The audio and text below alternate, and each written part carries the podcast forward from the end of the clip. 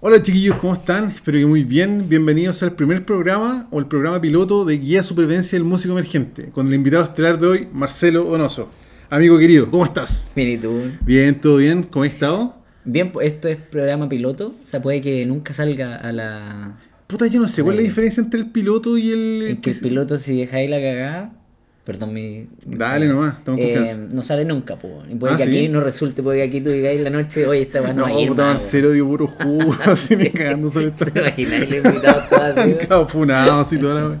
No, este es el programa, Así el que- primer programa, pues, Ya, bueno, el primer bueno. programa del podcast. Como te decía, la intención de este podcast es como una extensión del libro, ¿cachai? Son onda podcast de 45 minutos que yo creo que vienen a ser como la extensión, segunda parte quizás del- de lo que fue el libro, ¿cachai? Yo le pondría los viudos no entrevistados en el libro. Claro, también. estar, Porque tú ibas a estar entrevistado, po, no, en verdad no sé. No, no quiero demasiada gente Siempre te voy a sacar en pendiente. cara eso Siempre, hasta que po, me weón, muera. siempre, sí. No, y con razón. Pero fuiste el primer invitado del podcast, po, weón. Sí, no. Sí, está- está Gracias, entretenido. Te lo agradezco. Te lo agradezco. No, pero hablando en serio, la gracia de este podcast, como te contaba, es eh, yo creo que es mantener un poco vigente lo que es el libro, porque sí quedaron muchos entrevistados pendientes, sí hubo muchas cosas que quedaron pendientes y creo que hay muchas cosas que hablar también pendientes, ¿cachai? Mm. Entonces yo creo, como te insisto, es como una especie de... Como cuando bajáis un juego y viene con, como con mejoras de personajes nuevos, ya, para mí esto es el podcast, ¿cachai? Entiendo, entiendo. Es el concepto. No, bacán, pues, gracias por invitarme. No, invitadísimo, y de hecho ojalá vengáis todas las veces porque siempre, bueno, siempre conversamos mucho, po, Sí, pues nosotros de nos gusta guitarra. Claro, de guitarras, pelambre, chaqueteos varios, Sí. de equipamiento, de todo, po, weón. Sí, es de que las somos tocatas, somos demasiado capos para esta weón. Oye, Nabo, Marcelo Donoso, guitarrista, profe, amigo mío, así que un honor tenerlo acá. Y Napo, partir con las típicas preguntas ñoñas, po. ¿Cómo partiste tocando guitarra?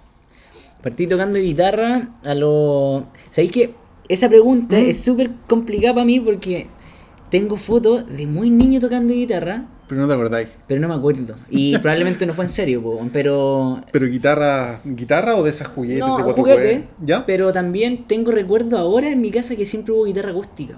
Ya. Entonces, tengo fotos de, por ejemplo, yo a los 7 años con una guitarra en la... sentado con una guitarra, Ujú.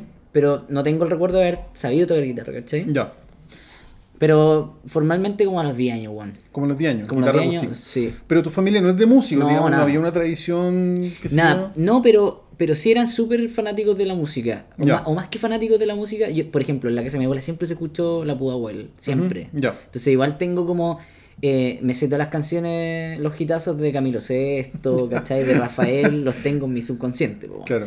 Mis papás les gustaban Los Prisioneros, como que escuchaban harto, y yo sea, era fanático de Michael Jackson. Igual hay una formación musical en tu casa, entonces. Sí, sí, sí, sí. Como que hay harta influencia.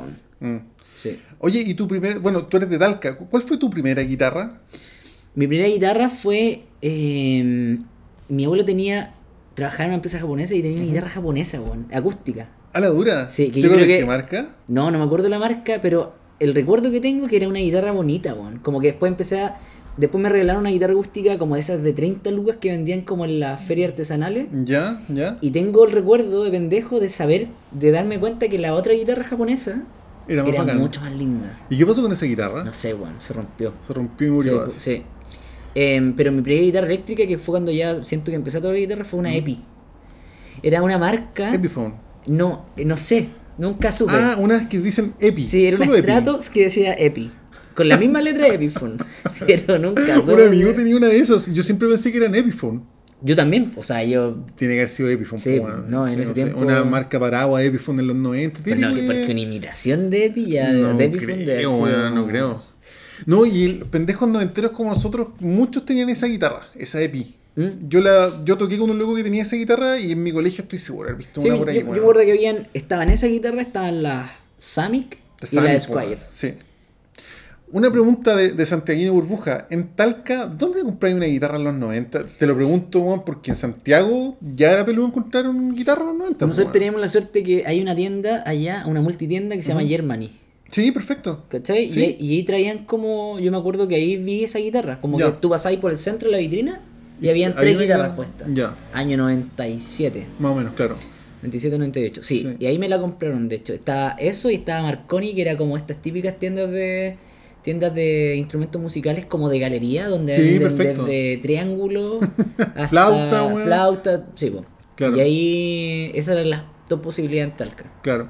Te pregunto porque yo, bueno, mi, primer- primer- mi primera guitarra eléctrica fue una Samick que compré el año 99.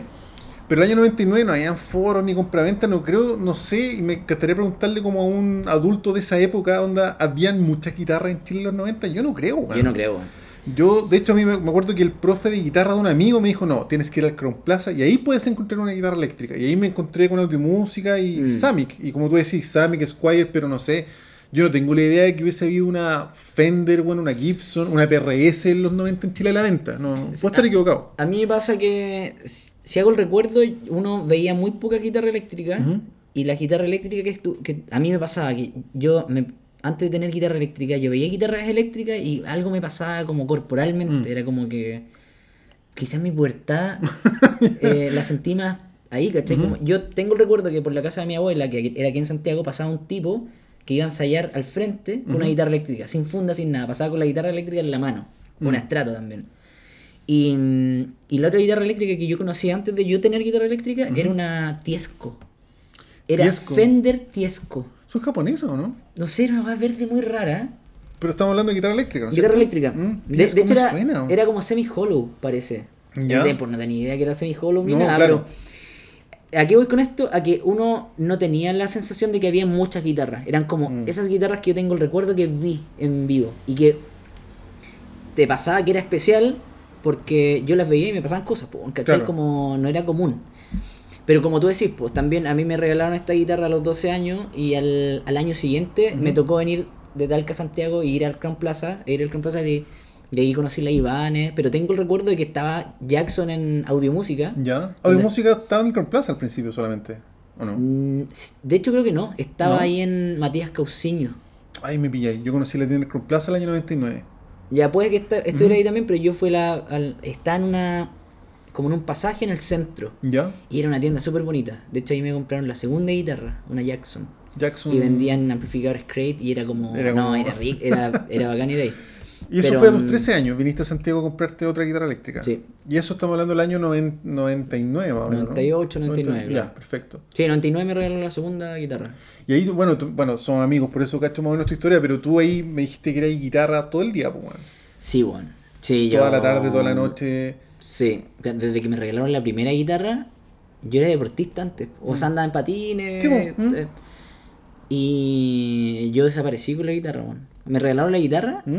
Tuvimos banda en el colegio, que eso fue lo otro que para mí fue bacán, porque antes de tener guitarra eléctrica ya teníamos una banda en el colegio. El Mm. profesor era súper motivado, profesor de música, y ya había formado una banda. Entonces, era súper rico porque yo tuve al tiro el propósito de tocar en banda, ¿cachai? Como Claro.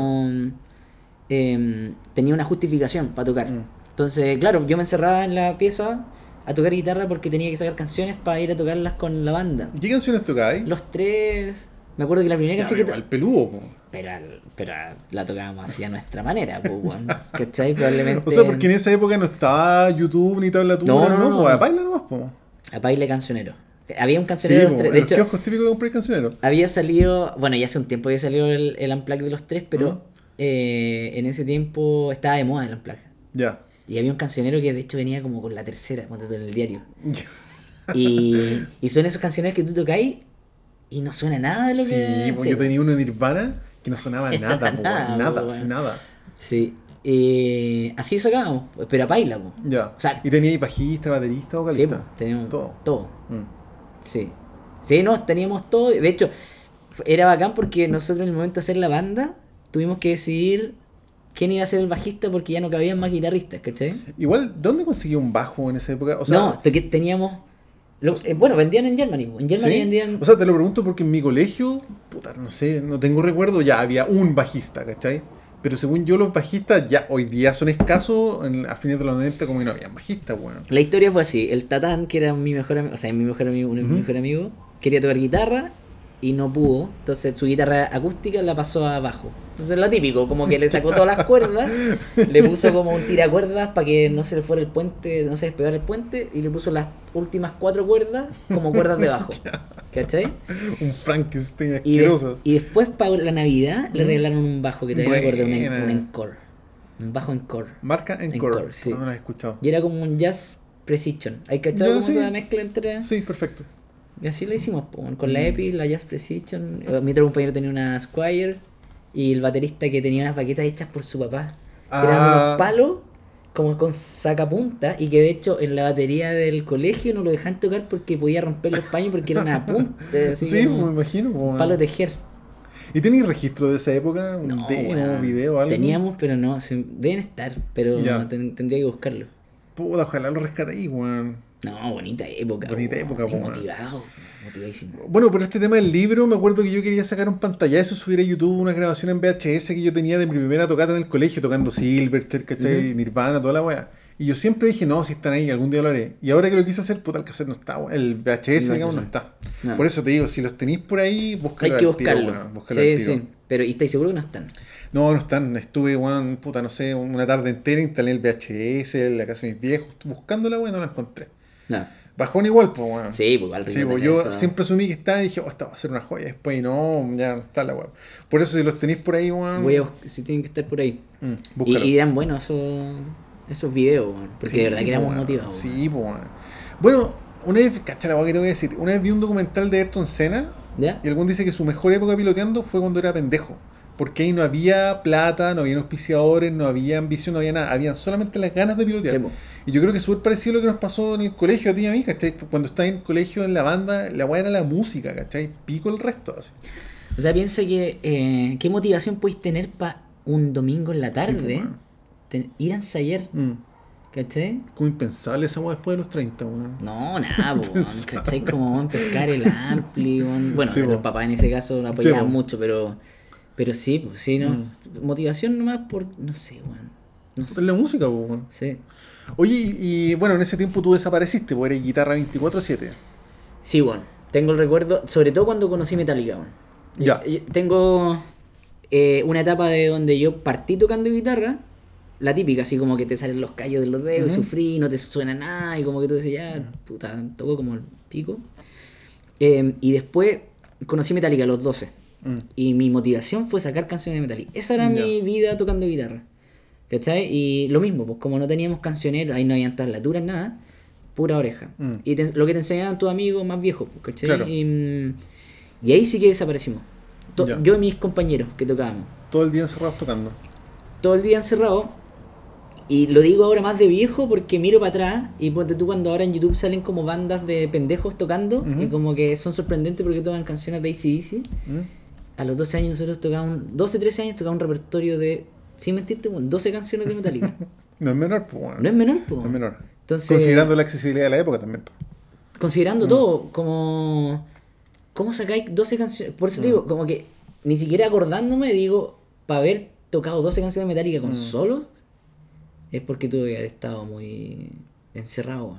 Oye, ¿y, tus viejos no...? O sea, que eh, por lo que yo entiendo, tú eres 24-7 todas las tardes. No sé, tus viejos respecto a tu rendimiento en el colegio, ¿no te Es huevían? que me iba bien, weón. ¿A ti eres Sí, Mateo? Era Mateo. No era Mateo, o sea, no era Mateo. Ya, pero, pero po, weón. Puta, me costó muy poco el colegio, weón. Ya, no, no te llegaba el charchazo después de la reunión apoderada? No, no, no. No, Ya. de hecho, eh, ahí tengo que agradecer a mi familia que siempre fueron Mm. muy apoyadores, bueno, apañadores.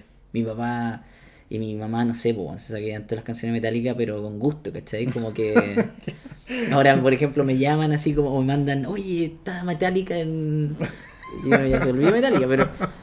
Pero no, le gustaba. Ya. Tengo- o sea, siempre te apañaron con... Siempre, mis hermanos también. Tengo, Mm. Yo veo. Mis abuelos tenían un B- una handicam en ese tiempo.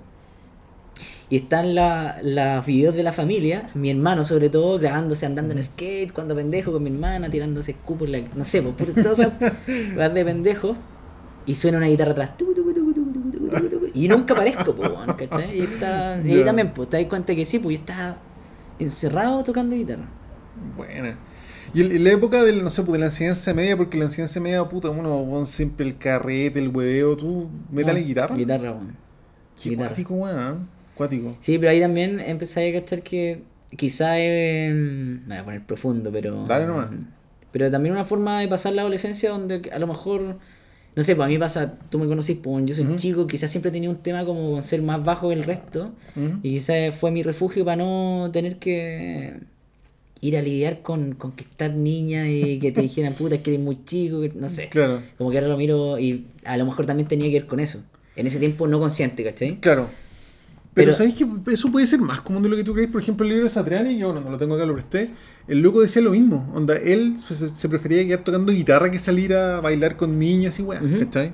Sí, po. Onda, y si había un carrete junta que era a las 10, algún siempre llegaba a las 12 porque tocaba esas dos horas, ¿cachai? Sí. Entonces, yo Sí, creo que igual era así. parte de pues, Era así. O, o nosotros nos juntábamos, Ujú. como te digo, tenía un grupito de amigos que éramos eh, fanáticos de la música, de tocar guitarra, y tengo video, o sea, tenía video en ese tiempo, de que nos juntábamos bien en la noche a sacar canciones, o a Mm. tocar las tres pedazos que no sabíamos, no Claro, sé, pues, de sí. las canciones que estábamos sacando. po. ¿Y ¿Te acuerdas de cuál fue la primera canción que te aprendiste así Sí. como bacán? Ah, bacán. O las dos, weón. Eh, fue Flaca de Andrés Calamaro. Esa fue la que tocamos primero con, con la banda. Con el. Muy mal sacado. Pero tengo el recuerdo que ya cuando sonaban bien las canciones eran con Metallica. weón. Metallica y me. eh, yo tenía metas. Tengo recuerdo, por ejemplo, una- mi primera meta fue sacar One de Metallica completa. Y esa va, yo me acuerdo que debe haber estado mucho tiempo sacándola y O sea, se logró. Semanas, pues, weón. O meses, no sé. Mm. Pero esa va me, me hizo como tocar de un punto a, a otro, po, ¿cachai? Claro. Como tener una técnica a lograr tener otra técnica. Eso sí tengo recuerdo. Em, sí, como que esas canciones me marcaron. Mm. Pero de, tocábamos de todo, po. Ni Green Day, Nirvana, las el típico repertorio adolescente. No entero. Sí, bueno. Oye, y- y en esa época, ¿cuál era la guitarra que siempre ya querido, weón? Una Squire.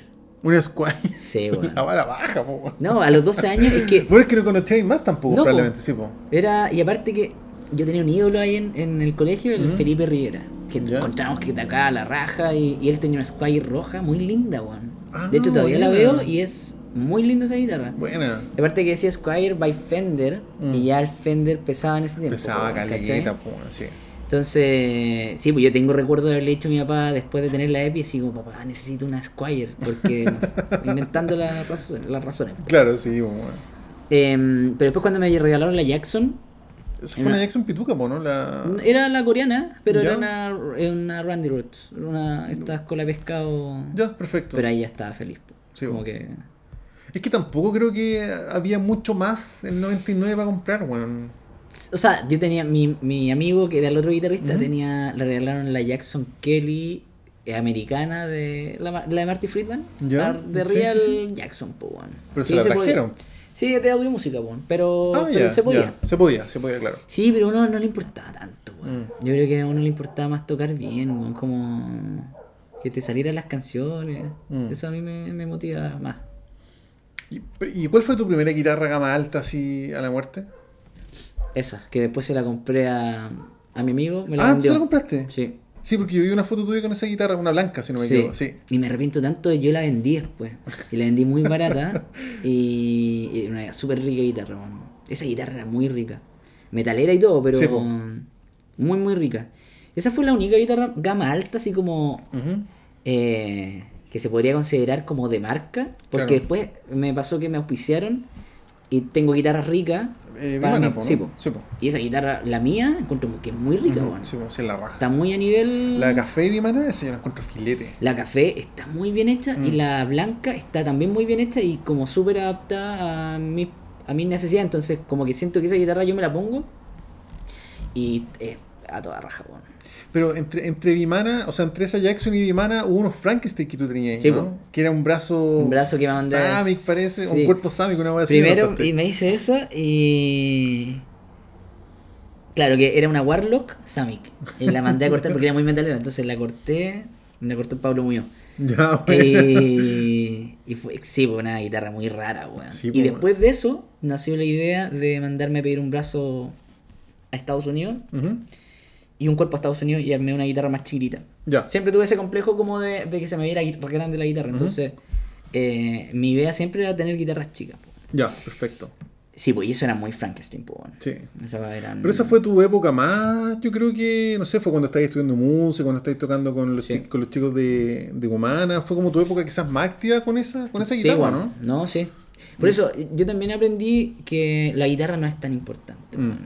Estoy como que al final las ganas son las que que las que importan. Suena muy cursi, pero... No, no, pero es que sé que te encuentro razón porque a mí me pasa que, bueno, yo me paso, no sé, una hora en YouTube viendo efectos, pedales, ampli, tres horas viendo guitarras, fotos, reviews, y si dedicara todo ese tiempo a estudiar, Sí, po. sería, puta, otra Sí. cosa, pues, weón, ¿cachai? Creo que, creo que uno peca de buscar mucho juguete y no, y no ocupar el juguete, ¿cachai? Sí, po, o sea, porque es más fácil también. po, Es más fácil, Mucho po, más fácil como más generar fácil. esa, esa recompensa como en comprarte la cosita o, Sí, o po. sentir que podéis tener algo. Sí. A decir, ya, chucha, tenéis que practicar, no sé, pues cuatro horas, día, cuatro horas al día o...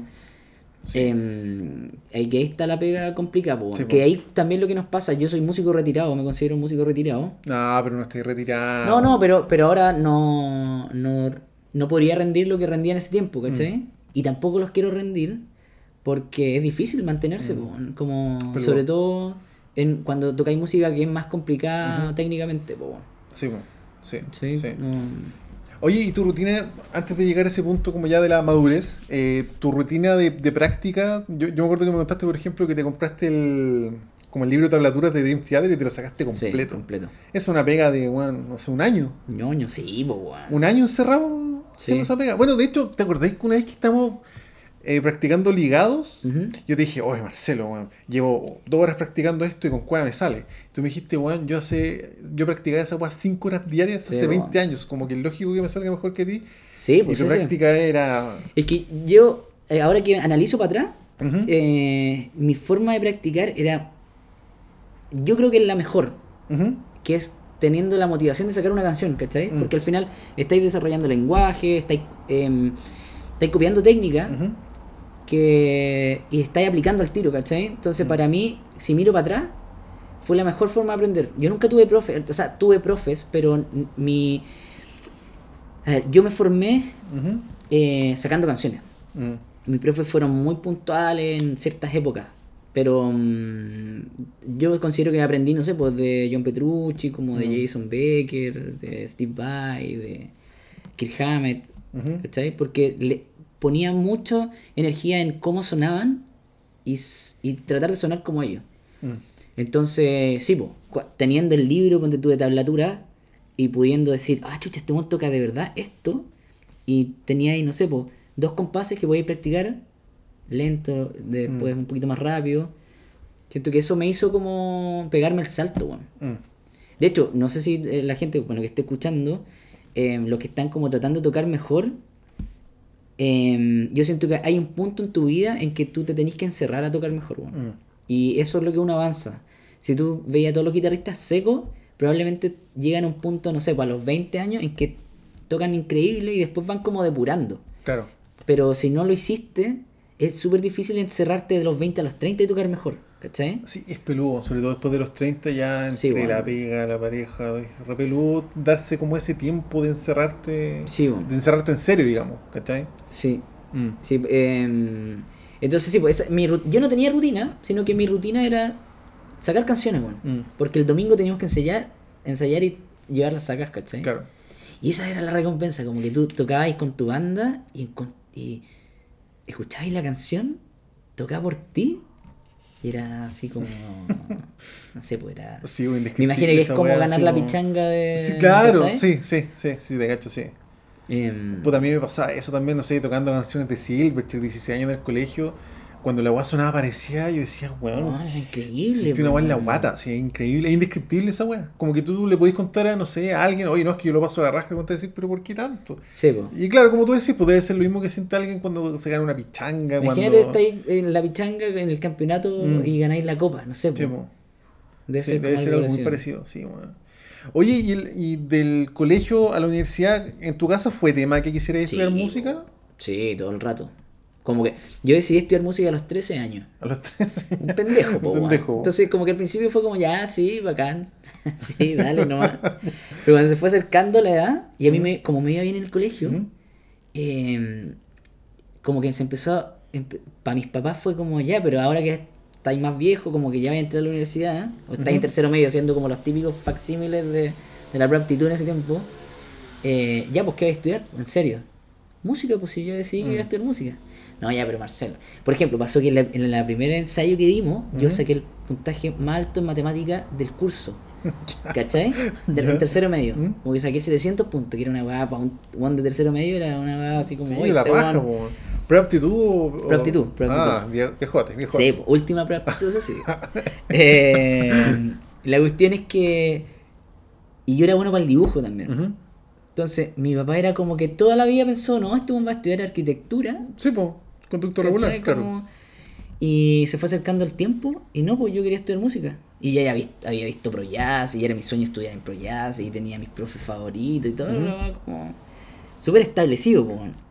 Eh, entonces cuando yo vi la preaptitud y me fue bien, ¿Mm?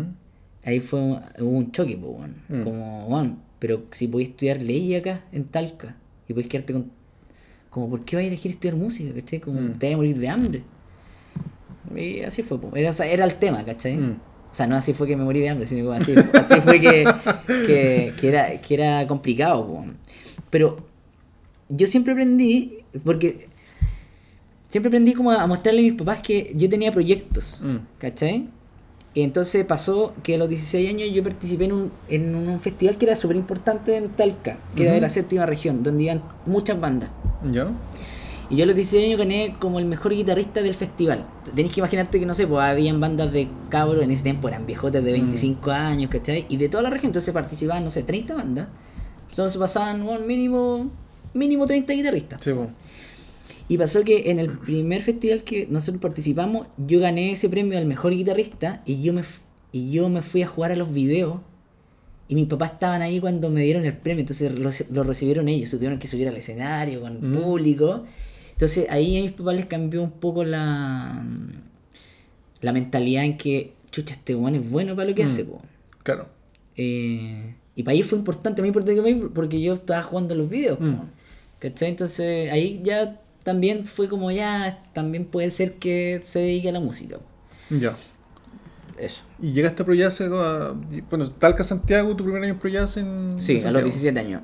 Ah, Sí. súper chico, igual, po. No los Sí, 18. es que salí a los 17 y yo tenía la ventaja que mis abuelos, que eran como mis segundos papás, vivían acá. Ya. Entonces llegué a mi casa también. Claro. Y nada, pues fue, fue súper natural el proceso. Eh, porque de verdad yo me venía mentalizando hace mucho tiempo. po. Y, y nos vinimos con el mismo grupito de amigos que tocábamos, no todos, pero con un grupito de amigos de Talca que se venían a estudiar música también. Ah, también. De Sí. hecho, eso te iba a preguntar, ¿de tu generación salieron muchos músicos? Nos fuimos quedando en el camino, Ya. pero sí, sí, sí, sí, éramos... O sea, igual es, es har- harto que se vengan cuatro personas de Talca a estudiar música, música. al mismo, al Proyas, ponte tú. Pregunta, ¿en Talca se puede estudiar música? ¿O solo pedagogía? Se puede estudiar. Creo que en ese tiempo estaba la carrera de músico como eh, docto en la ah, Universidad ya, de perfecto, Talca. perfecto.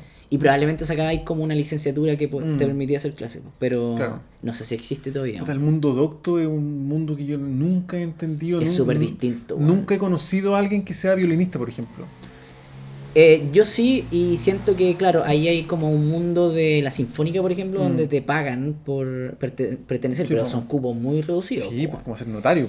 Pero también hay profesor y hay, no sé, pues el, la católica y, y la Universidad de Talca. Y en Talca tenían el centro de extensión. Entonces habían profes de, de guitarra clásica, Claro. ¿cachai? Me Perfecto. imagino que ahí está el...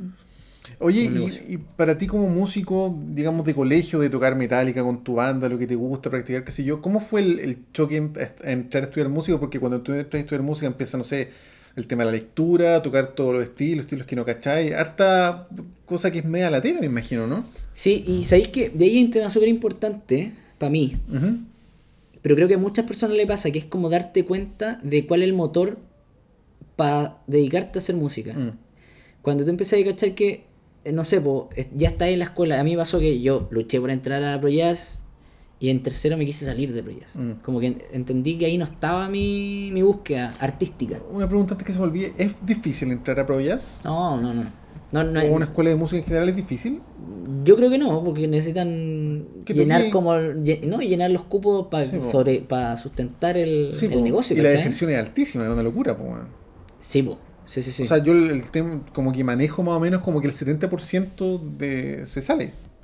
Al primer año. El primer año, sí, po. Es una no, locura. sí. Y, O sea- y graduados terminan así, ¿no? uno, no sé. Sí, con, con suerte, pero Mm. eh, yo tengo el recuerdo también, pues, Mm. cuando pasamos de primer semestre a segundo semestre, ¿Mm? ya habían compañeros que no estaban, po, weón, po. ¿cachai? Como estos ya no llegaron más. Em, porque también se mete mucho weón, a que, que no sabe qué estudiar a música. No, y, y yo, la, la gente que conozco, mucha gente que dice, no, yo me voy a estudiar para tocar rock todo el día, ¿cachai? Y no, no, No, pues no es así, Es pues. ajeno, sí. Sí, no es así. Y aparte que igual la escuela acá, en ProJazz al menos, era súper tirado para el jazz. pues, Entonces, si no te gustaba, si no teníais como eh, tu referente jazzero, también te aburría y pues, no, tenía, no encontráis el sentido. pues. Mm. A mí, por ejemplo, me pasó, puede sonar medio sobrado, pero eh, yo igual tocaba, tenía muy buena técnica cuando llegué a pues, y mis profes no tocaban bien. Entonces... Bueno, tú, tú me contaste que tu punto más alto fue cuando entraste. Sí. Porque de ahí como que empezaste a, como a cagar sí. técnicamente. Sí, es que, es que lo que decía, y no sé si a cagar técnicamente, pero ya empecé a sentir que tenía una base técnica y empecé a desarrollar más lenguaje. Mm, No, no tocáis mucho más rápido que lo que tocáis a los 18. mm, Pero, pero sí em- empezáis a, a medirte y, y si tu profe no toca técnicamente Mm. parecido a ti, o te, te empezáis a... mm. Te empezáis como a desmotivar, a desmotivar. Entonces, a mí me pasó eso, que con igual eres pendejo y como que necesitáis cierto referente y cierto refuerzo. Ujú. Ahora entendís que no tenéis por qué depender de una escuela, ni... Claro. Puede ser también un motor para mejorar, ¿cachai? Igual, cuando tú entraste el 2003-2004, igual es súper distinto a lo que ahora también. pues, o sea, En el sentido como de... no, quizás el 2003-2004 lo único que tuve era tu profe. Hoy en día podéis comprar y ver en YouTube Sí, mil clínicas, no, mil... sí, no, si el mundo De cambió. hecho, podéis tener una clase con Skype con quien queráis casi, pues bueno, es súper distinto ahora. Sí, sí, pero... Mira, yo si me preguntáis qué soy ahora, yo Mm. me considero un emprendedor. Mm, Y mm, creo que tuve ese espíritu empre- emprendedor toda la vida, Mm. sobre todo con la guitarra, man.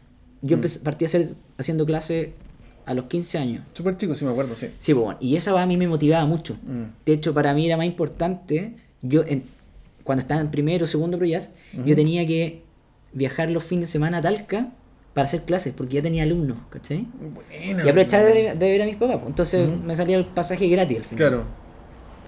Pero siempre tuve eso, como yo siempre vi la música como un negocio. Mm, Eh, y a mí, yo tuve la suerte que a mí me encantaba hacer clases. mm. Eh, más que tocar en vivo, de hecho. Es que tocar en vivo. Sí. Mm. Eh, entonces pasé toda mi, mi etapa como del veinteañero haciendo clases. Pues, de hecho, yo me salí de ProJazz y al otro año yo me ofrecí como profe en ProJazz. Sí me contaste también, sí. Y, y por suerte quedé, me aceptaron y tu- estuve mucho rato haciendo clases en ProJazz. Y a mí, a mí me gustaba. Mm. Yo aprendí mucho haciendo clases. Claro. ¿Y, cómo, cómo viste esto? Creo que se nos quedó un poco en la rama la pregunta Sí, de, cómo pasaste como de, de tocar lo que a ti te gustaba a un repertorio ya, no sé, folclórico, de tango, de... ¿Lo, lo apañaste o bateaste la perra igual? No, pateaba la perra, weón. Sí. Pateaba la perra. Es que. eh, sí, po- por ejemplo, en Proyazo, en primero o segundo, te hacían ir a tocar al lomitón. ¿Al Había- lomitón? Había un lomitón en la Ya. esquina y había un trato como que iban bandas de jazz, pero de alumnos, ¿Ya? a amenizar. No sé, por los jueves en la noche, el lomitón. La agua rara. Rarísimo. Rarísimo. Y sí, pues para uno era como, "Oh, tengo que hacer esto, pero fome, pues. weón". ¿Ya? Pero como a mí me gustaba Michael Jackson, también tenía un mundo popero, eh, una influencia popera grande. Entonces, no era lo mismo para mí ir a tocar eh, canciones de sesión a... yo- Yo estuve tocando un tiempo en el backstage, Sí me acuerdo en Bellavista. en Bellavista, que era un el lugar... Es un súper buen lugar para tocar porque tenéis todas las condiciones para tocar bien, ¿cachai? Mm. Monitoreo rico, una mesa rica, te escucháis, la gente te escucha. Ujú. Em, y eso era entretenido. Mm. Pero claro, tener que sacar repertorios como para hacer la clase ensamble era fome, weón. Súper, súper fome. ¿Te acuerdas de, un- de un, no sé, alguna canción de mierda que hay para la perra? Sí, así? po, weón. No, Sí. Todas esas como estándar de jazz, que no- para mí no tenían sentido en ese tiempo. Mm. Tocar el Love Me o como... Era era... Bueno, Yo- y ahí empieza a desertar mucha gente, me imagino. Sí, po. Sí, po. sí, sí, sí. Ahí empecé a entender que esta weá es arte Mm. y, y tiene que tener esa recompensa. Mm. La recompensa artística es si no te gusta o no, y no te llena, es porque no estáis queriendo decir lo que queréis decir. Mm. Y, y, aparte de la escuela, ¿cómo fue tu, tu carrera profesional? Bueno, muchas clases, pero no sé, pues, hiciste sesiones, hiciste giras, tocaste para alguien, qué sé yo. O como bandas también. Eh, no alcancé a hacer giras. Ujú. Sí, mi sueño era ir a girar a Japón. Tengo ese sueño todavía que, ¿Sí? quiero, que quiero cumplir. Pero me tocó tocar harto en vivo. Em, Con tu carrera solista. Con mi carrera solista, sí. Y tocando, haciendo pegas. Mm. Y. mm, Pero no sé, pues la típica del sesionista de irse de gira con un no, baladista no. pop. No, nunca, nunca lo hice. Mm. No. Deserté antes. Ahí Ya. entendí que ya me quería dedicar a mi, a mi proyecto. Mm. Mira, entre que a mí me gustaba mucho hacer clase y me, me empezó a gustar componer, y como que ahí encontré mi refugio, y aparte que me salió el tema de, de Jam Track Central, que, Sí, perfecto. que a mí me, me reforzó más el tema de eh, quedarme encerrado en la pieza tocando y haciendo música. Nunca salí mucho, weón. Y Mm. Ya. aparte que también entendí, como lo veía un poco como negocio, entendí que no era negocio salir a tocar. Mm. Pero igual fuiste, fuiste Mateo en esa etapa, porque en esa etapa es donde todos, y me incluyo, todos soñamos con tener una banda, irnos de gira y vender muchos discos. ¿Tú cachaste que por ahí no iba la mano? po? No, Mm. no, nunca. Es que, una que. pa- o sea, piensa que eh, ensayar tantas veces para a una tocata que no te va a traer ningún tipo de, de Mm. rédito. Puta, yo lo digo en mi libro, si tocar en vivo, weón, es una compensación es- personal, weón. Sí, po, y sobre todo si, no, si a ti no te calienta tanto tocar en vivo, Mm, no, ya no, tenía, no tiene sentido. po. claro. En cambio apareció YouTube, apareció este contrato y no sé, pues subí mi primera canción y ya, no sé, pues en dos días tenía 10.000 visitas, que en ese tiempo eran Mm. Sí, muchas po, visitas sí, para un guitarrista solista. Estamos hablando de 2012, por ahí, más o menos. 2000, no, un poquito más, como 2014, pues, ya, 2016. sí, sí. No, oh, no me acuerdo, no, 2000, No, pues si yo te conocí en 2016 No, y 2014, yo ya había sí. visto todo esto. Sí, como Ya 2014. 2013 2014. Ujú. Em, sí, pues esa weá era motivante. Mm. weón. Y como te decía, como no me, no me calentaba tanto tocar en vivo, Ujú. y me podía quedar en la casa, y más encima como ver que te llegaba platita de eso, y aparte que ahí también te cambia la vida, pues, como Mm. que en e- te cambia la vida en, en, en nuestro nivel, ¿cachai? Ujú. Como que te empiezan a llamar para tener más clases, Sí, como po. que ya podía Bueno, yo te conocí así, weón. yo vi tu video y dije, weón, qué bacán, ¿cachai? Mm. Y por eso empecé clase contigo, de hecho. po. Sí, pues, eh, me empezó a pasar eso. Mm. Entonces, entre que me gustaba hacer clases y aparte llegaban alumnos ya de más de tu perfil. Mm. eh, de hecho, en ese tiempo dejé de hacer clases en ProJazz porque Mm. era más negocio Claro. hacer clases en mi casa. po. ¿Te acordás que yo dije, ya, hoy empezamos tal día? Y yo, como dos días antes, dije, oye, me quedé la pata, no voy a poder. Y tú no Sí, parece que no me creíste. Sí, además, es que, es que pasaba eso. Sí, eh, puta, un amigo hace yoga y lo mismo. Le dicen, ya, hoy tal día al final. Y yo después llegué dos semanas con la pata coja, ¿te acordás? Sí, como no, un sí me. Fue verdad. No, y ahí fue seguí- verdad. sí, ahí Sí, po, como un como héroe. buen alumno. Sí, pero te tiene que haber pasado muchas veces eso con Pasa los eso, alumnos. weón. weón. Uno de mis mejores amigos, el Samuel, que tú lo Mm. conocí, llegó. Él a los 17 años me escribe, a mitad de año, me dice, oye Marcelo, te vino de tocata y quiero tomar clases contigo. Y yo le digo, ya, pues, eh, mira, cobro tanto. Y me dice, ya, que quiero partir, mitad de año, quiero partir el próximo año. Entonces, pasaba harto eso, como que te escribían meones que nunca llegaban, Claro. ¿cachai? Claro. Eh, pero sí, pues por eso uno tiende como a. ya- Sí, pues y partió en enero, pues. Claro. Era junio y partió en enero. ah, pero cumplió el hombre. Cumplió, sí, pues y ahora somos súper buenos amigos, pues, bueno. Pero. Buena, weón. Pasar todo eso. Buena. Buena, Oye, buena. no quiero aburrir a. No, mira, Así nos que- quedan 7 minutos oficial, pero podemos alargarlo. que Está entretenida la, la conversa, weón. Oye, actualmente, ¿qué estás escuchando? ¿Qué música estás escuchando así en el auto, recreacionalmente? Porque a modo personal, no sé, porque yo soy fanático de los Rage, pero yo no escucho los Rage hace un año, yo creo. pues. Yo estoy escuchando. De hecho, estoy escuchando muy poca música. Eh, Mira, eh, escucho de todo, weón. Estoy escuchando harto trap. ¿En serio? Trap, sí. Eh, reggaetón. Escucho, me gusta el Diego Lorenzini también, lo escucho harto. Em, escucho hartas cosas antiguas también, de repente pongo disco. Por ejemplo, el otro día pusimos el Kill Em All de Metallica. Ya. Y ahora escucharlo es distinto, po, Mm. Y, em, y es increíble como ahora suenan viejos los discos. Sí, pues, weón. ¿Cachai? Sí, como po. en ese tiempo no, pues era- eran del 81, pero en el- tú lo escuchabas en el 2000 y, y sentías Sí, que era po, moderno igual. todo el rato. Em, ¿Y una banda chilena que te raye?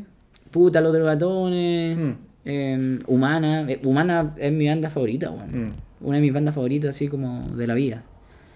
Em, ¿Qué más? No, como que eso escucho últimamente. Ya, pero está lo, lo que salga en las listas, igual. Ah, la dura, harto Spotify. Tengo YouTube Premium, entonces escucho YouTube Music. Ah, buena. Y ahí dejo saliendo y, y te tiran las guas más de moda, po. Sí, po. ¿Cachai? So- Póngale nomás. Salud, salud, salud, salud, salud, Virus. Coronavirus, coronavirus. Funado, funado, funado. Claro. Así que estáis escuchando todo trap, weón. Puta, yo nunca le he hecho el clic al trap, pero. A mí me gusta mucho el pop. Pero bueno, onda Spice Girls en Sync, pero el, el trap, puta, no sé, nunca me ha entrado, weón. Mm, Es, pero es que música muy como fácil de digerir. Mm. Entonces. Y nunca he tenido ese. ese prejuicio como. Mm. Con, con la música fácil de digerir. Claro, Y, y como se te empieza a repetir en la playlist, te empiezan a quedar muy grabadas. claro. Y aparte que estéticamente igual siento que son tan bien hechas, weón. Mm. Entonces, es, es agradable escuchar. Es como lo mismo que te pasa a ti con las películas, que sabía Mm. arte de películas que tú decís, puta, esta película, ¿cómo puede ser tan mainstream? Pero mezclan tantos elementos que son tan bonitos y que son tan fáciles de, de que el cerebro lo, lo pueda consumir. Y decodificar que estáis cagados, Mm. ¿cachai? Y como ahora yo no me dedico a la música, tiendo también a no pensar como músico. Mm. Eso también me aburrió harto, como de, de escuchar la música como músico, como todo el rato analizando. Analizando toda la claro. Igual medio fome, weón. Y eso influyó mucho porque, bueno, ahora, eh, no sé si la gente que escuche, cacha, pero tú estás muy dedicado a la fotografía. Sí, po. Estáis 24-7 en fotografía y muy poca guitarra, muy, muy Sí, poca. muy poca guitarra. Tengo un alumno ya, quer- querido Jimmy. Claro. Oye, pero eh, ¿en, qué, en qué influyó? ¿Cómo tomaste la decisión? ¿Te empezó a interesar mucho la fotografía? ¿Te empezó a desinteresar la guitarra? No sé, el chaqueteo, la, la poca, el poco retorno útil. Hay tantos factores para Sí. motivarse con la música. Eh, mira, yo tengo una teoría que es que lo que me desmotivó eran puras justificaciones para eh, avalar que yo ya estaba desmotivado hace tiempo. Ya. Yo hace tiempo venía aburrido como de tener que practicar. Mm. Me dejó de gustar la guitarra. Quizás nunca me gustó tanto tampoco. No, pero si No, pasaste o sea, toda tu adolescencia encerrado. ¿A qué voy con esto? ¿A qué voy con esto? Que me gustaba tocar canciones. Me gustaba eh, tocar guitarra y sentir eso como de la banda. Y yo to- y tengan, esto es un consejo para los músicos. Uno viejo eh, tiene que entender en un punto en la vida qué tan casado estáis con las decisiones que tomaste cuando niño. Mm. Porque yo me di cuenta que yo venía funcionando porque tomé la decisión de ser músico. Y no había vuelta atrás en un punto. Entonces yo me pregunté, me pregunté, eh, ¿por qué estoy haciendo esto? Porque tomé la decisión cuando tenía 13 años y un niño que toma una decisión tan importante a lo mejor también estaba equivocado. Mm. Y, y empecé a entenderlo así, bueno. Como ya cada día estaba menos motivado en tocar. Y, y a lo mejor, claro, eh, se pasaron esas ganas, pues, Claro. ¿cachai? Claro. Y, y ahí empecé a inventar como lo típico, po, no, que mis alumnos se demoran en pagarme, que no, que, que este, este sistema es tan... Y al final no, que como que ahora lo miro para atrás y digo, no, me dejaron de gustar... Pero echáis de menos, no sé, pues el ensayo, la banda, la tocata. No, No, mucho. No, lo he hecho de menos. Mm. No. Fue una etapa, weón. Fue una etapa. Sí, de verdad que fue Mm. una etapa. No tengo esa como del romanticismo de, oh, qué, gan- qué ganas de ir a la tocata porque quiero eh, identificarme con el guitarrista. No, Claro. weón. Mm. Pero súper personal también, Sí, ¿cachai? sí. Como que también, también pasa.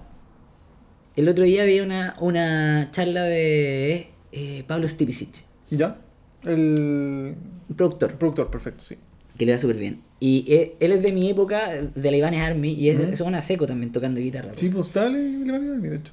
Y él decía, y le encontré toda la razón, que algo como que uno siente medio inconscientemente, que es que dedicarse a la guitarra como al piru piru también es- tiene algo como de súper pendejo, weón. Mm. Sin mirar en menos, pero como que hay una etapa que pasa, pero que después ya no se justifica mucho. Mm. ¿Cachai? Bueno, tú me dijiste como que tocar guitarra rápido como que ya pasó un poco de moda. Aparte, pues sí, po. Como que, no sé, quizás en los 80, 90 habían guitarristas que salían tocando rápido, no sé, en Wimal, Satriani, qué sé yo, pero parecido a las bandas de rock, hace mucho que no sale uno de esos, ¿cachai?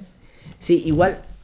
sí, pero si tú te metías a YouTube, igual Mm. hay harto niño tocando más rápido cada hay, vez, hay un ¿cachai? pendejo como de Siberia Sí. que es una locura, weón. Sí, como, sí. El Max Ostro creo que se llama. Que... Tú me lo mostraste. Sí, creo que tú la mandé. Bueno, la cago esa weón, la cago. Sí, po. Mm. Impresionante. Pero como que son niños. Eso siento, ¿cachai? Como que después, para mí, no, sé, no perdió la justificación como de, ya, ¿para qué voy a practicar? Puta, inventé canciones difíciles y ya me da paja practicarlas, ¿cachai? Ya no tiene sentido. Te cacho. Em, pero eso, yo, eso es lo que quería decir, que tengan igual cuidado para la gente que se quiere dedicar a la música, saber si se quiere dedicar a la música por un compromiso anterior, ¿cachai? Como por un romanticismo que al final, eh, eh, en la hora de la práctica, Ujú. No te sirve mucho, po, porque también la música, estamos todos de acuerdo que es difícil, po, Mm. ¿cachai? Sobrevivir en la música, vivir de la música, Tenés que ser un weón muy inteligente como para hacerlo. Pensarlo más allá de la música, ¿cachai? Claro, es que sí, vos tenés que hacerlas todas, pues, clases, sesión, ser youtuber, weón, tener un podcast, Sí, weón. todas, todas. Sí, todas. tenés que hacerlas todas. No, no hay nada que se, se perdone, digamos. No, y en, en todo caso un buen entrenamiento. Como Mm. que mm, a mí me pasó, ahora que me dedico a la fotografía y que me va bien con el tema de la fotografía, eh, también, pues, decir, hay un montón de fotógrafos que les va súper mal, po, económicamente, ¿cachai? Como. Claro. que están sin pega. Y es porque también, pues, lo ven muy desde el arte, weón.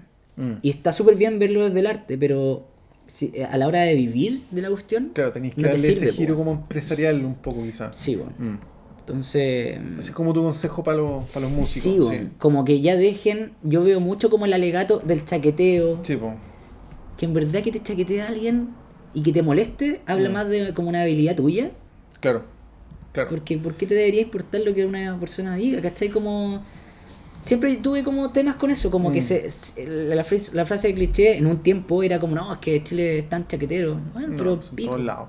¿cachai? Bueno, en mi libro eh, mucha gente dice lo mismo, como que los músicos somos un poco, de- como que esperamos, no es que somos buenos, me tienen que venir a, a tocar la puerta, weón, para llevarme gira, y no, pues, es, es otro el, el- pensamiento que como que tiene que existir. Sí, de Mm. hecho, yo algo que tenía súper presente cuando me cambié de la guitarra a la fotografía, y a mí me tocó al tiro partir con clientes en la fotografía, es que nosotros como músicos, no todos, pero por lo general, no es que seamos flojos, sino que estamos acostumbrados a trabajar menos, weón. Ujú. ¿Cachai?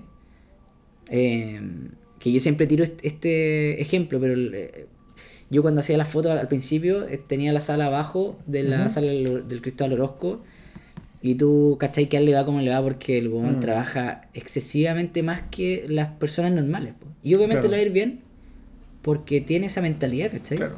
Pero también hay muchos casos en que el músico espera que le llegue, espera que Claro. pase, espera que...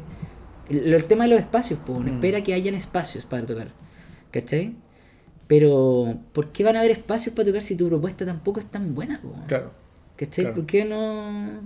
O lo mismo que salía como con el trap ahora, como que, Mm. ay, que estas personas... que-". Pero, bueno, es obvio que si tienen un mensaje como mucho más fácil de llegar, si el- los videos son más lindos, Mm. si tienen una propuesta distinta, va a pasar más que con tu con tu propuesta que a lo mejor suena a música de los 80 y que ya no, no- en verdad nadie quiere escucharlo. Mm. Yo me acuerdo que eh, tenía mi, mi sala donde yo hacía clase, estaba la radio del em, Todos juntos, ¿no? Todos Juntos Radio, que era del El- Rolando Ramos. Rolando Ramos, sí. Y llegaba gente a dejar discos, llegaba Mm. gente a dejar discos, y tú escuchabas esos discos y ninguna propuesta nueva. Mm. Entonces decís, ¿por qué?